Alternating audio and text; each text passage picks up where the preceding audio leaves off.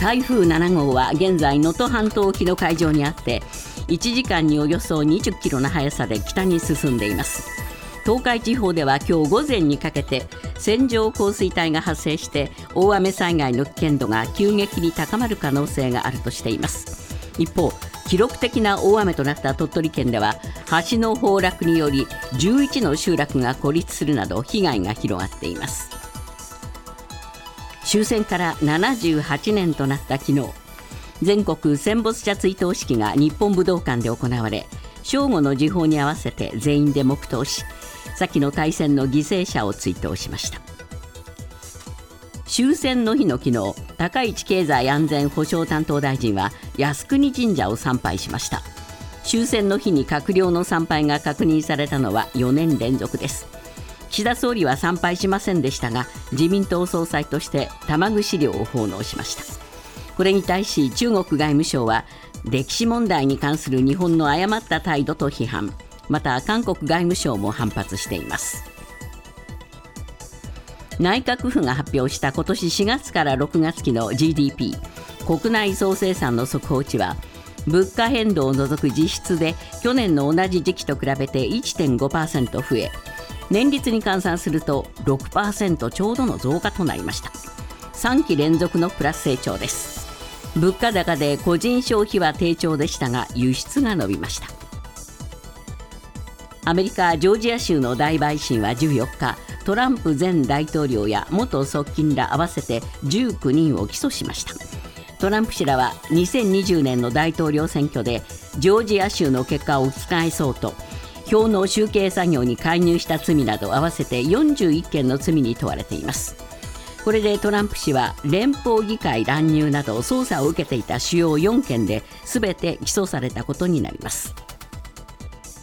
ロシアのプーチン大統領は安全保障に関する国際会議にビデオメッセージを寄せウクライナ侵攻をめぐり西側が火に油を注いでいると主張しました。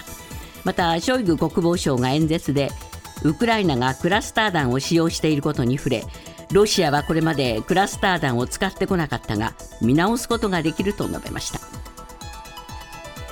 今朝のニューヨーク株式市場ダウ平均は361ドル24セント安い3万4946ドル39セント。ナスダックは157.28ポイント下落し1万3631.05ポイントで取引を終えました。一方為替ですがドル円は1ドル145円54銭。ユーロ円は1ユーロ158円68銭で推移しています。続いてスポーツです。プロ野球昨日の4試合の結果です。セ・リーグ広島対阪神は広島が7対6で勝って阪神の優勝へのマジックナンバー初店舗も阻止しました。初点灯も阻止しました。ヤクルト対 d n a は d n a が9対3で勝ちました。パ・リーグです。日本ハム対ロッテは日本ハムが6対5で勝利。西武対楽天は楽天が5対3で勝ちました。台風7号の接近で中日対巨人とオリックス対ソフトバンクは中止になりました。今月25日に開幕するバスケットボール男子のワールドカップに向けた国際強化試合が昨日行われ世界ランキング36位の日本は41位のアンゴラに75対65で逆転勝ちしました。昨日の試合は日本代表12人が固まってから初の実戦です。日本は明日フランス19日にスロベニアと強化試合を行い25日に行われるドイツとの1次リーグ初戦に臨みます。ニュースズームアップ。内閣府が昨日発表した今年4月から6月までの GDP 国内総生産は年率換算で6.0%のプラスで3四半期連続のプラス成長となりました。ただ GDP の半分以上を占める肝心の個人消費は3四半期ぶりにマイナスで今後の先行きも不透明な部分が多く明るい兆しが見えてきません。ニュースズームアップ。GDP が6.0%のプラス。しかし手放しで喜べない現状。今日のコメンテーターは伊藤義明さんです。伊藤さんまず3期連続でプラスなんですから、ええ、いいはずですよ いいね。はずだしいいいい話で僕らも喜ぶべき話なんですけど、これがなかなかそうは実感としてはないですよね。そうですね。あの年率換算で実質 GDP の実額っていうのは560兆7400億円で過去最高だという話で、はい。であの伸び率の方も今、安くが言われたように6.0%年率換算で、えーはい。これ3期連続のプラス成長。えー4月、6月期のあの前期比でもプラス1.5%そうだから大きいですよね。まあまあ、プラスプラスプラスって話がこう出てきてるわけですけれども、先ほどからあまり喜べないという話になってるわけですね。そうなんあのまあ、このプラプラスの原因っていうのは、これはっきりしてて、ええ。あの輸出の自動車輸出があの半導体一時ないんで止まってたのが、あの半導体が回復したんで、輸出が増えて、ですね、ええ。これは大きいですよね。はいはい。それからあの今、たくさん外国の方がおられたように、インバウンド消費、これええもあの統計上、輸出に入るので、はい。この2つで輸出が非常に増えてるとええ。いうところは大きいんですが。ええただ、あの我々のじ実態の方の、じゃあ、個人消消費はどうだというと、はい。これあの、GDP の6割ぐらい占めるんで大きいんですけれども、ええ。これがですねあのプラスどころか、前期比0.5%減、えで3四半期ぶりのマイナスになっちゃったということはいなんですよね。はい。これはやっぱりあの物価高だから、ええ。なかなかやっぱり消費に我々も回せないというところはありますよね。はい。だから、えっと、コロナが一応終わったので、えー終わったというか、5類に移行になって少し緩和されたので、ええ。っと外食とか宿泊は確かに伸びてるんですけれども、はい。肝心の食品とか日用品の消費が減ってるということで、え。ですから個人消費が全然伸びてないと。はいまあ、マイナスになってしまったという、はいこういうところがあの僕らの実態とかけ離れている原因そうですね。でこれ数字が良くなったっていうのは一つはまた輸入もですね、ええーこれ減ってんですよね。輸入減ってますよでね。輸入減るとこれ GDP を押し上げちゃうんですよえね。えあの輸出が増えて輸入が減ると GDP を押し上げますよね。そうですね。ですから実際のこの動きは輸入も減っちゃってるんだよっていう話がちょっとこう消えて影に隠れちゃうんですよね。そうなんですね、ええだからここが一つ GDP のマジックみたいなところがはいあると思いますよね。はい。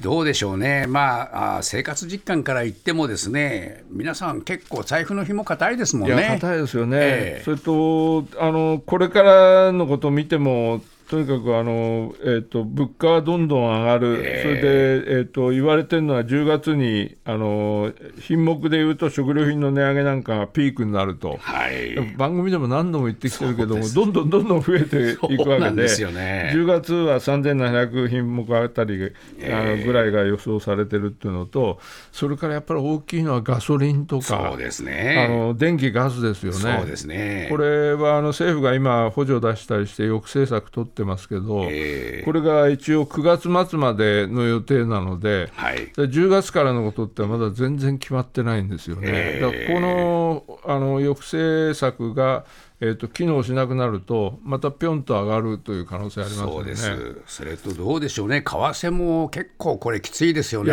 為替きついですよね、えあのこれだけあの円安にぶれてきてると、はい輸入品はどんどん上がるわけですから、はいあの我々のあの消費者の物価にもろに反映してきますよねそうなんで。すね。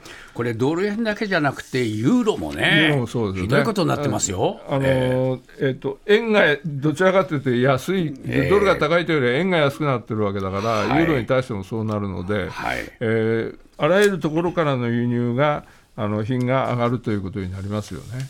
あんまりいい話ないですね、伊藤さん。何か見つけていただけましたないですか？いや、探したんですけどね、なかなか厳しいですよね。で、さっきちょっとおっしゃられたように、あの中国っていうのは今、世界経済に、はいえー占める影響大きいんだけど、中国経済もあまり良くないので、はい全体的にやっぱり元気なくなりますよね。そうですね。まあこれで、えー世界中物価高になって、えーそしてまあ景気減速のリスクがあるということになると、日本にもそれは影響してきますものね。いやそうですね、えーとにかく賃金を上げないとどうにもならないということだと思いますね。ニュースズームアップアメリカのトランプ前大統領が2020年の大統領選挙で南部ジョージア州の票の集計に介入した罪などで起訴されました。これでトランプ氏は捜査を受けていた主要4事件すべて起訴されたことになります。また今回のジョージア州のケースでは離婚法の適用もポイントとなりそうです。ニュースズームアップ。トランプ氏が4件目の起訴。さらにポイントとなりそうな離婚法とは？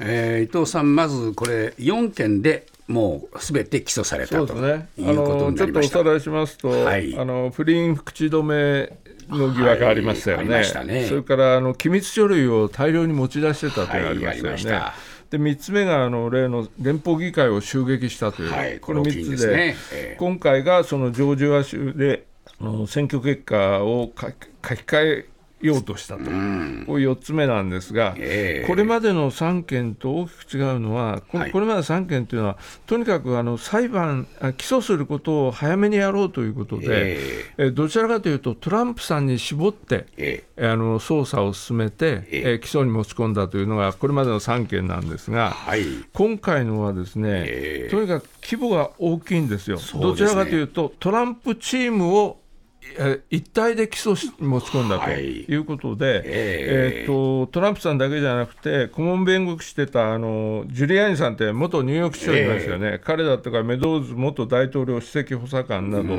全部で19人、ええまとめて起訴に持ち込んだこれ大きいですよね。大きいんですね。ええで、あのーえっと全部で罪は41件の罪と。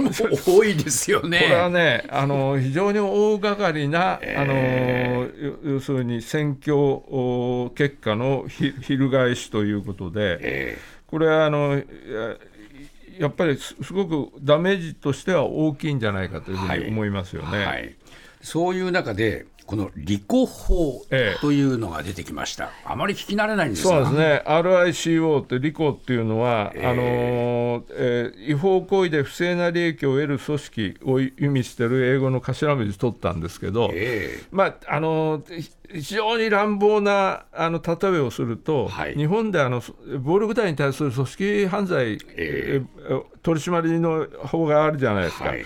であの九州の工藤会のトップが、ええ。自分とこの若い衆がやったあの殺人事件なんかの、ん。共謀したという罪で死刑判決を一審で受けたのありましたよね、はいはいあれをちょっと想像していただけるといいんですけど、ええ。要するにもともとそのジョージア州で、ええ。えマフィアなんかのボスを取り締まるのに、はい。このリコ法っていうのを使使ってですね、えー直接手を下さなくても、ん。あのトップの責任が問えるというこういうのをやったんで。ボスと取り締まると。そう。はあ。工藤会のトップを取り締まると同じようなことをジョージアであのあの1980年にこの法律作ってやってたんですね。はいで検察はこの法律を今回トランプチームに適用したと。ということは、トランプさんがボスだと。トランプさんがトップで、うん彼があの全て彼が手を下してないにしても、ええチームのこの起訴した19人がいろいろやってたことは、やっぱりトップとして責任あるんだとなるほど、。なるほど。しかも今回、あの非常に大きいのは、ええ。あの彼自身がですね、ええ。ーとその集計をの責任者であったジョージア州の州務長官にええ。直接電話をして、はい。俺は1万1700票あと足りないんで、これが欲しいんだと、見つけたいんだということをい 言ったという、ええあの電話の録音ががあるあるんですよ。なるほど。これがね、この4件の中では、一番あのえトランプち側としてはきついとこなんですよ。はあ。これ、覆すの大変ですいやよね。これね、直接これ言ってる証拠があるので、これ、なかなかトランプさんとしては厳しいんじゃないかと思うんですね。はい。で当然のことなら、またあの魔女狩りだと、ええ。まあ選挙妨害だというふうにあの主主張はしてるんですけれども、ええ。これはなかなかあのこれから始まる裁判というのは、ええ。あの重いものになるんじゃないこれもし有罪ってことになると、どうなります？これね、有罪となると、えっと、この今回のが、これまでのと違うのは、ええ。っと、さっきから申し上げたように、ジョージア州のリコ法という州の法律に基づいてやってるので、ええー例えばあのトランプさんが大統領に当選しましたと、え来年の選挙で,、はい。でじゃあ、俺自身に恩赦を与えるあということを考えたとしても、ええ。っと、連邦法でとらあの、罪に問われてるんであれば、大統領として恩赦出せるんですけど、ええ。これは履行法というジョージア州の州法でやられてるのであの大統領としてこれ、恩赦が出せないんですよ。ああなるほど。ということになってしまうので、ええ。非常にあの複雑な形になると思いますよね。ウクライナでは15日も西部や南部の広範囲にロシア軍によるミサイル攻撃があり西部にあるルツクへの攻撃では3人が死亡しました。ゼレンスキー大統領は前日に東部バフムト方面の前線を訪問して兵士を激励しましたがウクライナ国内では戦闘の長期化による腐敗が深刻な問題となっています。ニュースズームアップ。ロシアの侵攻長期化に伴い露呈したウクライナ国内の歪みについてえーこのところ、ウクライナ軍に対して、ロシアが結構はん、またあ激しい攻撃かけてますね。そうなんですね、えあのーまあ、あのモスクワ自体があのドローンで攻撃されてるというようなこともあるので、はいあのープーチン大統領としても、やっぱりかなりあの厳しい反撃を行っているという感じがしますよね。これ、市民に影響が出てますもんね。いやそうなんですね、えでこ今回あの、えーゼレンスキーさんはあのバフムトというところの前線を訪問してるんですけど、ええその中で彼が言ってるのにちょっと注目しなきゃいけないのは、すべての旅団を個別に訪問して、それぞれの問題を把握したい。ほとゼレンスキー大統領が言ったんですね。ええでしかもそのさらにですね今はその、えー、と国全体が心血を注ぐべき時だと言ったんですね。ええこれは、えっと大統領自身がえ危険を承知で全ての旅団をいやあの自身の目で見て回らなければいけないとで問題を把握しなきゃいけないんだとで今はみんなで国全体でこの戦争に心血を注ぐべき時だと言ってるというのは、僕はかなり正直にあの危機感を表しているような気がしますつ。まり国民全体が心血を注いでいないってことを言ってるんですかね。そういうことなんですよね。えであのちょっと僕、注目したのは、今月11日にですね、ええ。っと、突然なんですけど、はい。あの全国そのウクライナ全土であの徴兵しなきゃいけないじゃないですか、えでそれぞれ徴兵け検査をして、お前は兵隊に行け、ええ。あなたはあの例えば体弱いからいいですよとか、そういうのを決めていく各全国各州のこの軍事委員会っていうところのトップがその責任者なんですけど、ええ。このトップ全員を変えちゃったんですよ、クビにしちゃったんですよ。えで、えー、と後にどういう人持ってきたかっていうと、実際に前線で戦って、ええ。怪我をして、あのーまあ、前線にはもう戻れないような軍人さんを全部そこに据えることにしたんですね。え。これはなぜかというと、この徴兵をめぐってのいろんな汚職がボコボコ出てきちゃったんですよ。ああ、なるほど。みんな兵隊に行きたくないうん、人もいるので、ええっと賄賂を渡してですね、ええであの徴兵兵隊に向いてないというふうにしてもらおうと、え徴兵逃れしちゃう。そういうことなんですね。はあはあで今あの、えっと、18歳から59歳までの男性っていうのが徴兵対象になってるんですよね、ええで結構広いんですよ。はい。60前までの人は行かなきゃいけないということなんで、え当然あの、行きたくない人も